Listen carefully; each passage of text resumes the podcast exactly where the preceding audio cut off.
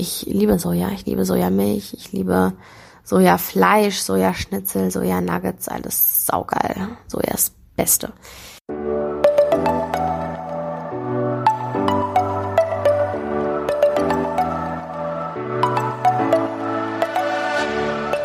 Moin und herzlich willkommen zu einer neuen Folge des Eat Pussy Not Animals Podcast, der Podcast, der dir den Einstieg in die vegane Ernährung erleichtern soll. Willkommen zur heutigen Podcast-Folge. Heute will ich wieder über ein sehr heikles Thema reden, und zwar das Thema Soja. Ist ja ein bisschen verrufen in der Gesellschaft. Ich habe mich witzigerweise erst gestern mit jemandem darüber unterhalten und ähm, der hatte dann auch einen dieser ja, Mythen, sag ich mal, die ich heute aufdecken möchte, angesprochen äh, weswegen man auf jeden Fall kein Soja essen sollte oder nicht so viel Soja essen sollte und weswegen Soja auch eigentlich nicht so gesund ist und so weiter. Ähm, ich will dem heute mal ein bisschen auf den Grund gehen, das Ganze etwas analysieren. Warum ist es überhaupt so verschrien in der Gesellschaft? Weil Soja ist eigentlich ziemlich geil.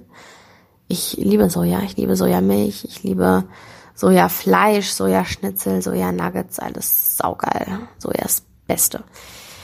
Aber was man ähm, auf jeden Fall als einen der ersten Punkte von Leuten hört, ist natürlich, ähm, dass Soja den Regenwald zerstört. Ähm, ja, da muss ich meistens erst mal ein bisschen lachen, weil ist halt ganz witzig. Oder eigentlich ist es überhaupt nicht witzig, aber in dem Fall ist es einfach so, dass 90 Prozent des angebauten Sojas für Nutztiere verwendet werden.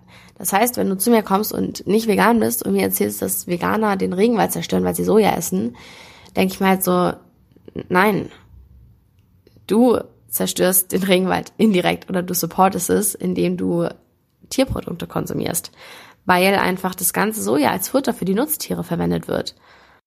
Bedeutet also, 90 Prozent der Sojaernte wird dafür verwendet, unser Essen zu ernähren, Heißt im Umkehrschluss, wenn du dich halt, wenn du Tierprodukte konsumierst, unterstützt du das Ganze viel eher, weil eben das, was du isst, ernährt werden muss und dafür extrem viel Regenwald abgeholzt wird, um Soja anzubauen.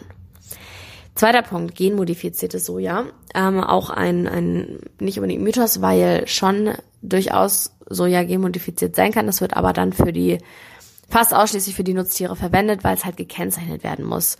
Und ähm, in Deutschland, der Schweiz und Österreich ist es nicht genmodifiziert und das Soja, was du halt normalerweise isst, kommt aus diesen Regionen. Das heißt, da brauchst du dir keine Sorgen zu machen, dass du irgendwie, ja, Gentechnik konsumierst, wenn du ein bisschen Soja isst, weil das Ganze halt eher dann für die Nutztiere verwendet wird. Also im Prinzip musst du dir schon Sorgen machen, wenn du die Nutztiere nachher isst. Anyways.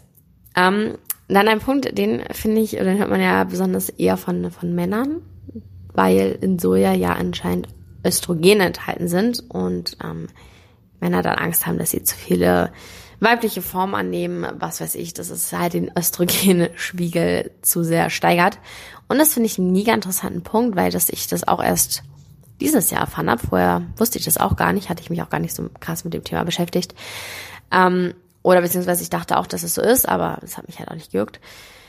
Tatsächlich ist es aber so, Östrogen ist das weibliche Sexualhormon, das ähm, Brustwachstum anregt. Soja enthält aber nicht dieses Östrogen, sondern Phytoöstrogene. Das sind keine Östrogene im chemischen Sinne, sondern die besitzen lediglich strukturelle Ähnlichkeit mit dem normalen Östrogen, sage ich mal.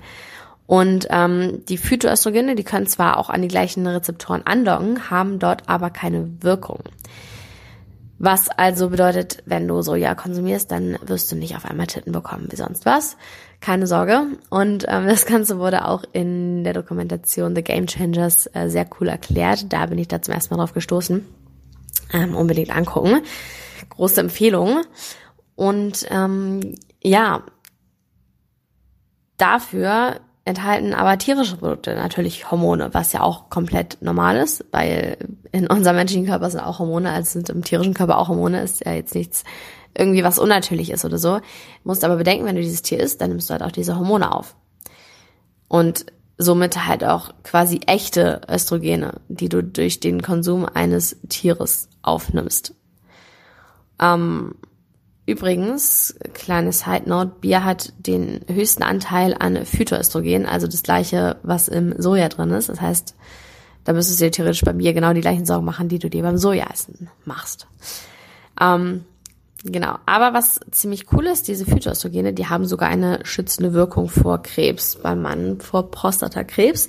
Also ein äh, sehr positiver Side-Effekt. Und was auch noch sehr, sehr geil ist an Soja, es deckt das gesamte Spektrum an essentiellen Aminosäuren ab. Ich habe da schon in einer anderen Folge mal drüber geredet. Ähm, essentielle Aminosäuren sind eben die, die der Körper nicht selber herstellen kann, sondern die man eben aufnehmen muss. Und Soja beinhaltet alle. Das heißt, Soja ist eine sehr, sehr geile Proteinquelle. Deswegen trinke ich zum Beispiel auch ein bisschen Sojamilch, weil man dann gleich noch ein paar Proteine dabei hat. Das äh, finde ich ziemlich nice und so eben, ja, super, super praktisch.